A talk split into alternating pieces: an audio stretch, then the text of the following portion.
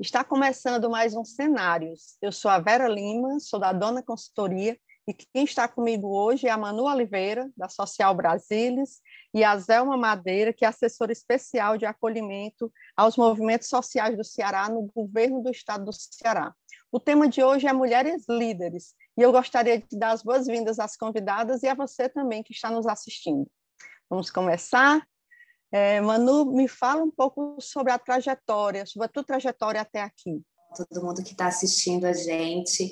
Então, a minha trajetória começa aos nove anos de idade, lá em Quixadá, sertão central cearense, de alguém que sonhava em, em fazer algo ali pelo seu contexto.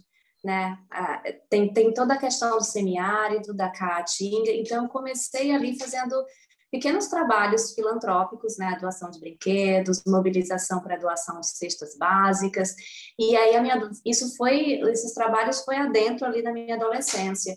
Então, com 14, 15 anos, eu já tinha uma instituição, pequena instituiçãozinha, que doava cestas básicas para famílias de todo o entorno, de todos os né, distritos ali da, de Quixadá, e eu comecei o meu primeiro projeto com mulheres, né, se chamava Brasilis. Esse projeto visava trabalhar a questão do multiculturalismo, né, a diversidade do nosso povo, da nossa cultura cearense, e aí eu ensinava biobijuterias com sementes do semiárido, com sementes da região norte do Brasil, e aí a gente fazia um trabalho de interdisciplinar esse trabalho manual com a questão educacional do território, como elas pertenciam à questão da cultura, né, do ambiente, a convivência, a boa relação com a caatinga, com o semiárido, e a geração de renda, né, que servia tanto para as mulheres, como servia para a sustentabilidade do projeto. Aí eu me lancei no empreendedorismo social, esse projeto foi apoiado pela Choca Brasil, que é uma das pioneiras no mundo em empreendedorismo social. Eu fui uma das primeiras jovens apoiadas pelo programa Geração Muda Mundo. Me tornei uma jovem liderança na época, né? Eu representei o Brasil em Boston com o Brasilis, né? Com o meu, meu projeto e tudo. Mas um tempinho depois eu me encontro em uma sala de aula, já como professora, graduada, licenciada, a sala de aula no Pirambu, da educação dos jovens e adultos, e ali, né, convivendo com os meus alunos, conhecendo a trajetória deles, eu via que eu, a gente estava nos mesmos desafios, nas mesmas problemáticas sociais, agora impulsionadas pela tecnologia. Era tudo no celular, era tudo no aplicativo de mensagem.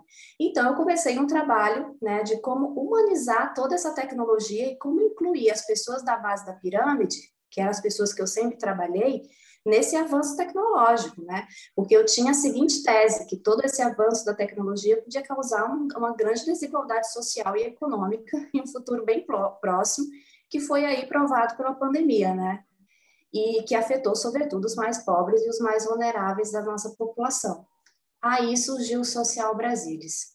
Social Brasilis era uma nova roupagem do Brasilis que eu comecei na adolescência, mas agora trabalhando o desenvolvimento né, da base da pirâmide para essa nova trajetória tecnológica e da inovação.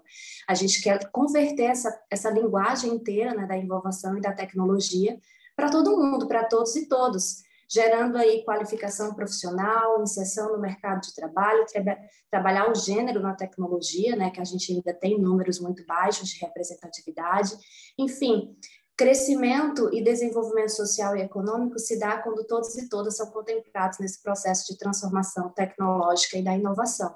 E é isso que o Social Brasilis faz em formas de programas educacionais. Manu, é sempre tão assim uma felicidade ouvir a tua história. A gente já se conhece há um tempo e cada vez que a gente conversa, eu aprendo coisas novas sobre você.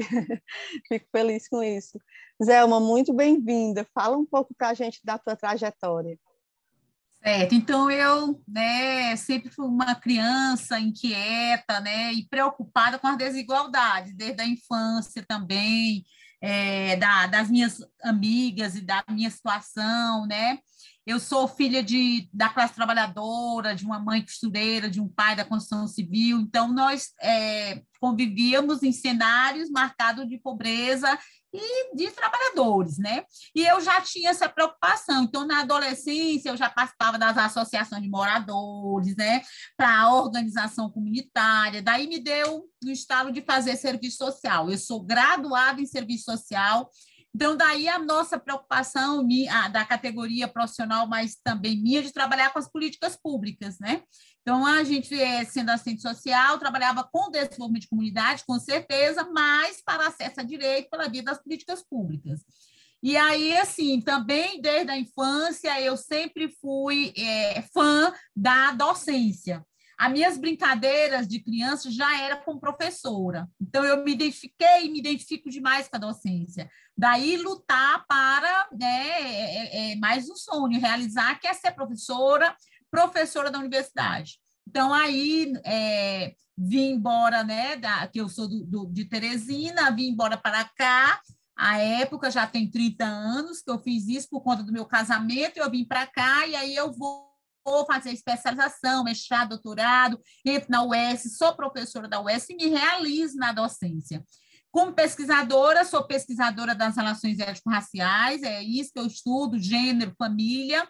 E aí, é, dando aula, eu é, tenho meu laboratório, que é um NEAB, que é um Núcleo de Estudos Afro-Brasileiros, chamado NUAFRO. Esse laboratório é um laboratório de estudos e pesquisa em afro-brasilidade, gênero e família, e aí eu fui fazendo minhas pesquisas, adentrando né, é, é, os espaços de sociabilidade das populações racializadas de forma subalterna, como os povos originários, povos comunidades tradicionais, os quilombos aqui no Ceará. E aí é por conta desse meu ativismo também, porque é, é, sou professora, sou pesquisadora, mas tem todo o um envolvimento político, de projetos societários, de projetos de sociedade que a gente quer construir. E aí, em 2015, eu fui convidada pelo governador Camilo Santana para assumir a política de igualdade racial. Então, eu fui gestora da igualdade racial de 2015 até 2020. E aí eu fico muito feliz que até a minha saída da CEPI, da Coordenadoria de Igualdade Racial, foi mesmo com o nosso prêmio, a nossa premiação aí do Prêmio Novare, né, um, na categoria Justiça e Cidadania, em meio a tantas práticas, 600 e poucas práticas na 17ª edição, que foi do ano de 2020, na nossa categoria, mais de 280 práticas, a nossa ser selecionada, que é um projeto, né, que é uma campanha, campanha Ceará sem racismo. Respeite minha história, respeite minha diversidade. Então, a gente ganhar esse prêmio, nós ficamos muito felizes, né? Da necessidade de que a gente trate de uma questão tão desprezada, quer pela ciência, na academia, quer pela grande mídia, né, quer pelos economistas que pensam o modelo de desenvolvimento, enquanto nós tivermos né, aí é sobre essa atuada perversa de um fenômeno planetário que é o racismo, nós não teremos desenvolvimento. Né? Isso tem que ficar evidente. Aí eu fiquei nessa pasta, é, aprendi muito, porque eu só era estudiosa da, da população negra, aí eu comecei a trabalhar com outros grupos, é, vendo visão de mundo, concepção, é, reconhecimento étnico, modelo mesmo de desenvolvimento proposto pelos povos originários, que são os indígenas do Ceará. Nós temos 14 etnias já né, legítimas aí, uma ainda no processo de reconhecimento. 44 mil indígenas, distribuídos em 18 municípios na nossa realidade, quilombolas, mais de 80 comunidades quilombolas.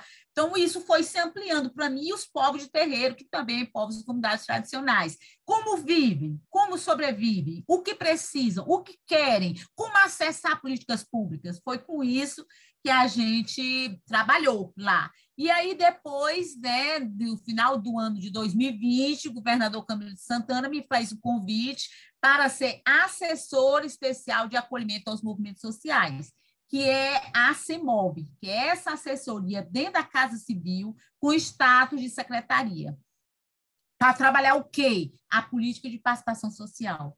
Não dá para falar de governança democrática se eu não faço a interação, a comunicação da participação social com os movimentos sociais, com a sociedade organizada ou não organizada, movimentos populares, movimentos sociais, as entidades, as organizações sociais, elas precisam estar nessa interação com o governo para que a gente possa dizer que tem um governo popular, que tem um governo é, que quer fazer uma governança democrática comprometida. Então, é isso que nós estamos trabalhando agora. É, eu estou agora à frente da CEMOV. Então, essa é a minha vida, né? É essa a minha vida de trabalhar com a igualdade racial, com políticas que configure, que defina um modelo de sociedade, um modelo né, que case, que articule desenvolvimento econômico com desenvolvimento social. É isso que eu faço. Uma vida rica de experiências, né, Zé? Imagina a tua felicidade de trabalhar com o que você ama. Vou aproveitar e me apresentar também muito rapidamente. Eu sou uma pessoa do interior, né, que veio para a capital estudar, ainda menina, adolescente, sou a primeira de nove irmãos. Eu sou formada em administração de empresas, tenho um MBA em finanças. Durante muito tempo eu trabalhei no mercado financeiro, por isso que eu, que eu fiz COPEAD, que é uma excelente escola de finanças. Mas nos últimos anos eu venho trabalhando muito com desenvolvimento pessoal. Né? entendendo que são as pessoas quem fazem realmente, quem trazem realmente o resultado para as empresas. Eu trabalho com consultoria empresarial e nas minhas horas não vagas, eu trabalho no Grupo Mulheres do Brasil, porque eu sou voluntária, sou voluntária por viver o propósito do grupo, que é ajudar a criar um mundo melhor a partir do protagonismo feminino. Entendo que é, como você falou tão bem, é a sociedade civil organizada ou da forma como for quem faz as transformações que a gente precisa, né? E, e eu sou voluntária, coordeno toda a área de empreendedorismo. Aproveitar até para convidá-las para conhecer os nossos projetos e para se filiarem também ao Grupo Mulheres do Brasil. Nós somos hoje mais de 102 mil mulheres fazendo trabalhos voluntários no país e fora dele também. É, eu queria saber de vocês como é que é ser mulher, ser líder e conciliar aí esses papéis pessoal e profissional. Eu costumo dizer que eu me descobri é, feminista na minha jornada no empreender, né? É um processo que para mim foi educacional, foi de vivência, foi né, exercendo ali, como a Zelma fala, na prática, né, indo para as pontas esse contato com os movimentos sociais, com outras mulheres, com outras empreendedoras. Eu sou uma empreendedora que veio do sertão do Ceará, né? Então, e eu sou uma empreendedora professora, né? É, o meu projeto nasceu em uma sala de aula, eu, é, um, é um empreendimento social. Então, ali eu já quebrei várias barreiras, né? É, vários paradigmas, né? O empreendedorismo é bem estereotipado, ele, a gente passa por tantos desafios na ponta, né, que hoje a gente tem uma romantização do empreendedorismo, tanto nas redes sociais, né, como em, em vários, em vários locais. E, e, muitas mulheres empreendem por sobrevivência, né, para poder, porque elas não têm acesso ao mercado de trabalho, a flexibilidade de horários, né, conciliar isso com a criação dos filhos, com a casa. A gente tem duplas, triplas jornadas de trabalho, né? E comigo não foi diferente. Eu costumo dizer também que eu comecei o Social Brasil com zero reais. Né? Eu não tinha nem o conhecimento e nem o recurso, né, para começar algo, é, um negócio para falar sobre tecnologia, né? Muita gente riu da minha cara e muita gente bateu a porta para mim, né? E, e, quando eu comecei, eu fui percebendo isso, né? É, eu não, é, eu era mais uma pessoa ali para falar sobre um projeto em que ninguém, absolutamente ninguém, me dava credibilidade né? Então, eu, passei, eu sofri muito com, com isso, né? A credibilidade estava na forma como eu me vestia, que não era aceitável, estava na forma como eu falava. Não importava quantas vezes eu falasse, eu sempre tinha que provar milhares de vezes a minha formação. E quando alguém chegava ali, né, um outro homem, é, às vezes falava a mesma coisa que eu e ele ganhava todos os créditos em cima do meu trabalho. Então eu passei bastante por isso, assim, foi todos os primeiros anos do Social Brasilis, até que a gente se solidificasse como uma instituição, uma instituição social, uma instituição que tinha parcerias fortes. E eu fui validada não pelo trabalho em si que eu fazia nos primeiros anos, mas pelo nome das parcerias que eu carregava, né, das instituições que me apoiavam e que estavam comigo. Em 2018, eu recebi o prêmio da Natura, o prêmio Acolher da Natura, como melhor negócio social. E aí é, eu vi que a, a, transformação começou a acontecer, né, de uma certa forma, para mim, em termos de credibilidade, de valorização do meu trabalho, né? Então, ser líder e, é, e ao mesmo tempo empreendedora foi para mim quebrar um paradigma. Né? Um paradigma de estereótipo, de gênero, né? de, de ressaltar ali meu papel como mulher e continua sendo muito difícil, porque eu continuo tendo que fazer reuniões e, ao mesmo tempo, é, pensar, gente, como é, o que, como é, que eu vou almoçar hoje? Né? Eu fiz nada e tudo, eu vou ter que correr ali, vou ter que... Então, é, é várias, várias atividades ali ao mesmo tempo para colocar um projeto em pé e para fazer com que esse projeto é, sobreviva, né? E, e, e, é isso. E a liderança, para mim, ela é um conceito muito coletivo, né? É, é um conceito de integração. Eu vou ali para a ponta, né? Eu vou ali também ouvir, escutar e entender. Então, a minha equipe também é muito coesa, é todo um processo de cocriação e tudo. É, é um processo empático de escuta e também de ações coletivas. Perfeito, Manu. E para você, Zelma, como é que é conciliar todos esses papéis? Pronto, então, primeiro dizer que a liderança eu a entendo como decorrência da capacidade que a gente tem de influenciar. Né? Ela não está vinculada à relação de poder ou de hierarquia. Né? E aí, nós, mulheres negras, eu acredito, é estar tá mais próxima à base dessa sociedade, campeã em desigualdade. Nós temos a capacidade de traduzir. Isso é bom, mas isso também exige, né, requer da nossa parte muita coisa. Então, ser mulher negra, o que, é que significa ser negra e é, exercer a liderança e fazer né, e, dar conta de tudo que se coloca, né? Eu sou uma, uma pessoa que cheguei aqui por conta do meu casamento, como eu já falei, Fortaleza, mas depois separei e fiquei sozinha com a filha, né? Então, assim, é, é, eu digo diretamente, claro que tem um pai, mas é, ficava muito mais distante, o cuidado mesmo era comigo. Então, assim, é, é essa, essa esse desafio de crescer profissionalmente, de exercer uma liderança e cuidar de uma família, a gente precisa, ninguém faz só. A gente precisa de apoio e de, de ajuda aí. E aí a ajuda é de quem? De outras mulheres. Porque nós temos nos destacado no trabalho, no cuidado. Então, eu só consegui né, fazer opção de coisa na minha vida porque eu tive outras mulheres que me ajudaram né, para que eu pudesse é, cumprir essas outras tarefas. Então, eu sou mãe da Letícia, hoje Letícia já tem 28 anos, já está formada, é uma advogada, uma jovem né, bem ativa também, inteligente, criativa, inventiva, e é fruto, claro, da minha criação com outras pessoas que passaram aqui na minha casa, que me ajudaram para que eu pudesse é, socializá-la. Então, é, é essa a, a, outra coisa, a gente não pode dizer que a trajetória de uma mulher negra ela seja fácil. Não é. Não é aí, eu vou dizer por quê. Porque aí nós temos que falar das opressões acumuladas. Uma opressão de classe, eu venho da classe trabalhadora. O gênero ser mulher e a raça ser negra. Então, essas, essas opressões, elas vão com certeza colocar de, obstáculos, grandes obstáculos para você superar. Primeiro, quando nós saímos da escravidão, nós não saímos como classe trabalhadora. Isso é fato. Então, nós saímos, não saímos como classe laboriosa. O mercado não nos incluiu né, como classe trabalhadora numa sociedade que se urbanizava, que se industrializava. Nós saímos como classe perigosa. Nós saímos como marginália. Nós saímos como aqueles que são destituídos de uma ética e de uma moral para o trabalho né? Que aí Emmanuel falou também da dimensão do gênero.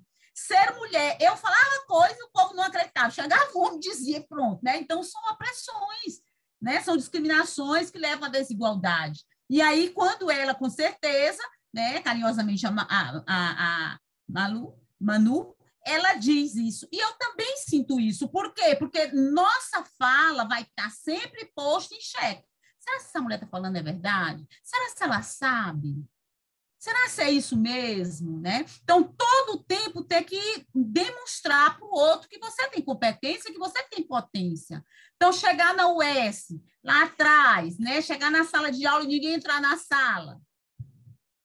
As pessoas, não, é porque você era muito nova. Será? Será se ali não estava contrariando o lugar de mulher negra na sociedade brasileira, que, com todo o respeito que nós temos à categoria profissional, que também é do cuidado, que é o trabalho doméstico? Será se esse não é o lugar que estavam a esperar né, para uma mulher negra, e não aquele da academia para o lugar da ciência, o lugar da produção do conhecimento?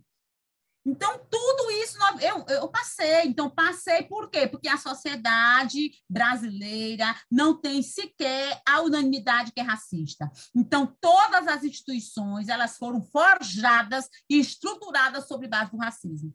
Então, não tem como do sexismo, do elitismo. Então, não tem como a gente não, é, é, não ter passado por isso. Agora, precisamos entender quais estratégias, então, eu vou fazer uso para que eu possa exercer a minha liderança, no sentido de influenciar, no sentido de garantir, de, de ser referência para outras mulheres e puxar para outras populações, não só mulheres, para outros grupos. Né? Então, isso que foi o desafio, o desafio. E aí, nesse desafio, eu me ancorei nisso, eu sou muito Foucaultiana, porque eu acho que quem tem saber tem poder.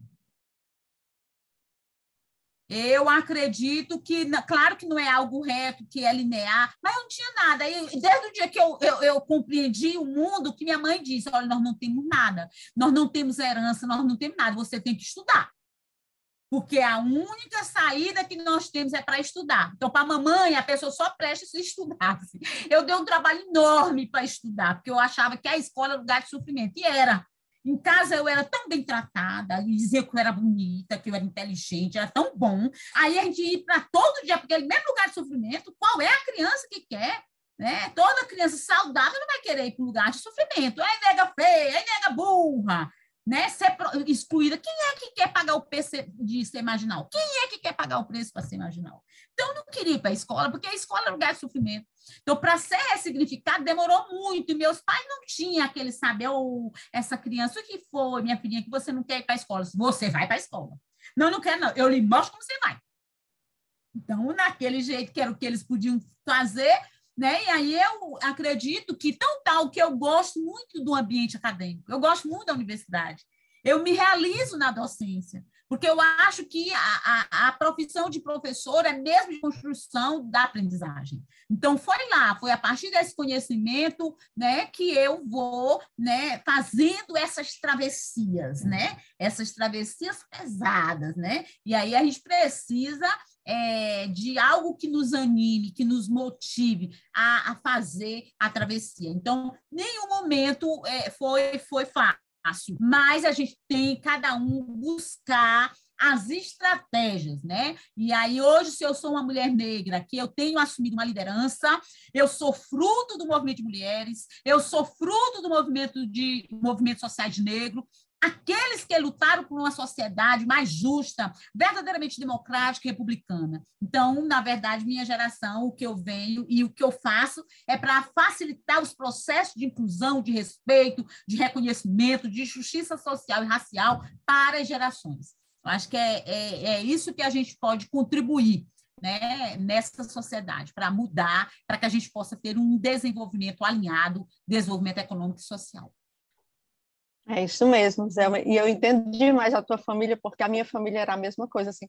A, a, eu, eu penso que para as mães pobres, elas sabem que o estudo é o único caminho. Né? Assim, nós somos nove irmãos, então lá em casa todo mundo estudou e a gente eu digo que a gente tem todas as profissões na família, porque todo mundo saiu né, estudando uma coisa diferente. Agora mesmo, na, na, na pandemia, né, eu aproveitei a pandemia para fazer uma nova pós-graduação. Fiz uma pós em Direitos Humanos, Responsabilidade Social e Cidadania Global, porque tem muito a ver com o que eu tenho feito nos últimos anos e com o que eu quero fazer nos próximos. Né? Então, estou aí nessa travessia agora escrevendo tese sobre essa pós em direitos humanos, né? E sua fala hoje me lembrou isso porque a Djamila Ribeiro foi uma das nossas professoras, né? E, e a gente falou muito disso. E é muito interessante porque é, é uma coisa muito clara quando uma mulher se movimenta, né? Empreendendo, ela consegue movimentar, transformar assim a realidade do entorno dela. Isso é, é uma coisa que todos as pessoas, todos os estudiosos, todos os cientistas, todo mundo que estuda empreendedorismo fala isso. Bom, que conselhos é que vocês dão é, para as mulheres que estão aí, é, que estão nos assistindo, né, que estão também nesse caminho do empreender e da liderança? Zelma, que conselho você quer deixar aí para as mulheres que estão nos assistindo? Eu quero, agora? eu quero deixar que nós precisamos desconstruir todos esses discursos que mexem, né, desde a nossa autoestima, das nossas subjetividades, né, que faz com que a gente questione, será se eu vou conseguir? Será se eu posso? E assim, não ter a ilusão de que você amanheceu hoje querendo, você vai conseguir. Nós precisamos de oportunidades. Nós precisamos né, de políticas públicas para dar resposta para muitas expressões da questão social, mas nós precisamos de oportunidades. Então, é tentar procurar, lutar para que essas oportunidades elas surjam, porque elas não estão aí assim de repente, elas só vão aparecer se nós estivermos em organização e cobrar por elas, senão nós não vamos tê-las. Então, eu, a, o recado que eu deixo é que as mulheres entendam que nós temos contribuído demais na construção, na consolidação desse país. Então, não nos deixe acreditar o contrário. Se hoje nós somos uma nação do jeito que nós somos, é obra e graça do nosso trabalho, em todas as esferas, e principalmente na esfera do cuidado, do trabalho doméstico. É essa daí que segura a ponta, as pontas, que segura a onda para que as mulheres possam ir né, para outros campos e desenvolver. Então, é, em especial, eu tenho uma preocupação com as mulheres negras, com as mulheres indígenas, com as mulheres de povos comunidades de terreiro, com as mulheres ciganas, mulheres que são racializadas de forma subalterna. Racializada de que vai botar em xeque a sua potência, a sua potencialidade. Então, nós precisamos lutar por oportunidades. Nós precisamos dizer que não é brincadeira pesada, que não é brincadeirinha o racismo, sexismo, machismo é crime. E como tal deve ser tratado. Nós precisamos lutar pela justiça. Organização, nós só vamos conseguir pela via da organização, de uma participação consciente do que é que você está fazendo, por onde você está andando, para que a gente possa né, descobrir essas lideranças, apostar nessas lideranças, né, dar oportunidade para essas lideranças, para que a gente possa construir e acreditar que um outro mundo é possível. Maravilhoso. E você, Manu, que conselho você quer deixar aí para as mulheres que estão hoje aqui nos assistindo? A Elma falou, né, super válido. Eu queria deixar a importância das redes de apoio, né? Ela trouxe também uma fala sobre a rede de ajuda de outras mulheres, né, que se conectam, que reconhecem, né, o que nós sentimos, né, por empatia, por vivência, né, por jornada, por trajetória. Eu acho que construir essas redes de apoio que podem ser institucionalizadas, que estão dentro de instituições, que estão dentro de coletivos, né, coletivos de juventude, coletivos de mulheres, enfim, vários tipos de coletivos, né? A Vera também trouxe as mulheres do Brasil e tudo, é uma forma também de conexão e de rede de apoio, né? De você trocar, de você né, compartilhar também a sua vivência e formar essas estratégias que ela falou para a gente ir tentar traçando o nosso caminho. Um outro ponto que eu sempre trago comigo é ser voz, né? Eu sempre, eu sempre ressalto tudo aquilo que eu vivo, que eu passo, é, com questões de gênero, com questões raciais, com questões do empreendedorismo, com tudo que atinge diretamente né, essas nossas fragilidades aí. Essas vozes são muito importantes para essa geração de oportunidades, né? No empreendedorismo a gente precisa empreender sim, mas a gente precisa de oportunidades, a gente precisa de crédito, a gente precisa de, de espaços, a gente precisa de valorização. Né? Está faltando isso, e isso é que, que fique, isso que marque, que inclui. Né? Então, a partir do momento que a gente compartilha né, essas nossas dores, o que nos falta, né, o que seria muito importante, sobretudo para pessoas que ainda estão aí no meio do caminho, que vão passar, né, meninas estudantes, as nossas garotas que estão nas escolas, como é que vai ser o acesso para essas meninas à universidade, né, a projetos de vida bem construídos, inclusivos, né, e que pautem, sobretudo, a qualidade de vida que a gente ainda não tem, né, muitas garotas aí dos interiores do Brasil, das, das comunidades tradicionais, como a Zelma traz. Então, é muito importante essa amplificação, sabe? E eu acho que os coletivos as instituições, quando formam essas redes de apoio, elas são capazes de dar voz a essas pessoas e transformar essas pessoas em agentes, para aí sim a gente ter transformações na nossa sociedade, na nossa sociedade que sejam mais perenes e mais inclusivas, sobretudo. Pois é, Manu. E para encerrar, que pena, né? para encerrar, eu vou pedir para as nossas convidadas fazerem as suas considerações finais. Você começa, Zelma? Pode ser, sim. Uhum. Eu quero dizer da alegria, do contentamento, né, de passar esse tempinho de conhecer a, a riqueza da Vera Lima, da Emanuele Oliveira, é, foi muito bom estarmos aqui, mas veicular conteúdos né, dessa forma, eu acho que isso tudo tem um caráter pedagógico, né? isso tem um, um caráter de aprendizagem, então é muito rico.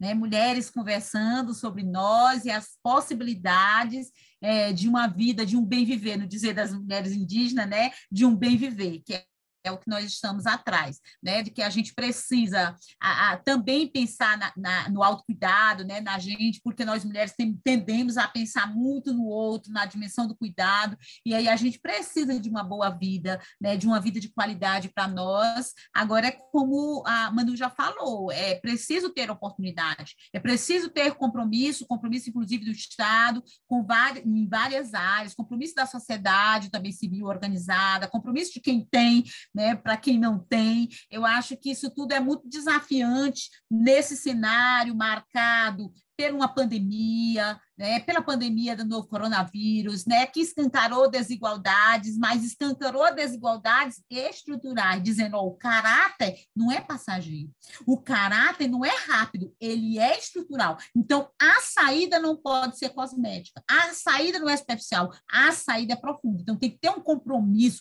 com o sistema de proteção, de apoio, porque o que, que as mulheres aqui em específico, que as mulheres precisam? De proteção né, de proteção, proteção para o trabalho, proteção para empreender, né, proteção para ser, para assumir sua liderança, para ter né, vocalizada a, a, a, sua voz, a sua palavra, né, que ela tenha, primeiro, uma escuta ativa, que gente, ela possa ser ouvida, né, que ela possa expressar é, os seus desejos e a sua contribuição. Então, é, é nisso, é mesmo dizer do contentamento, da alegria da gente estar nesse bate-papo. Muito obrigada. Muito obrigada, Zelma. E você, Manu, faz as suas considerações finais? Quero muito agradecer pela oportunidade de fala, de espaço, de estar aqui dividindo esse momento com duas mulheres que eu considero super fortes e super referências naquilo é, que fazem, né, que propagam, que me influenciaram também, né, é, a continuar nessa jornada de, de transformação, né, de, de de cuidado, de assistência ao, ao outro. E também convidar todo mundo a conhecer um pouquinho mais sobre o Social Brasilis. A gente está no Instagram, nas nossas redes sociais, né? Social Brasilis, é só seguir lá a gente.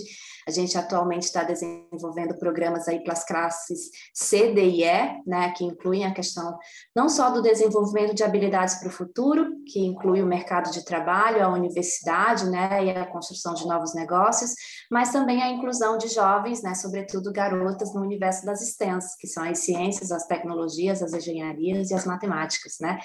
E aí convidar todo mundo para conhecer um pouquinho desse trabalho que a gente faz, junto com outras instituições sociais, outros coletivos e outras organizações por aí pelo Brasil afora.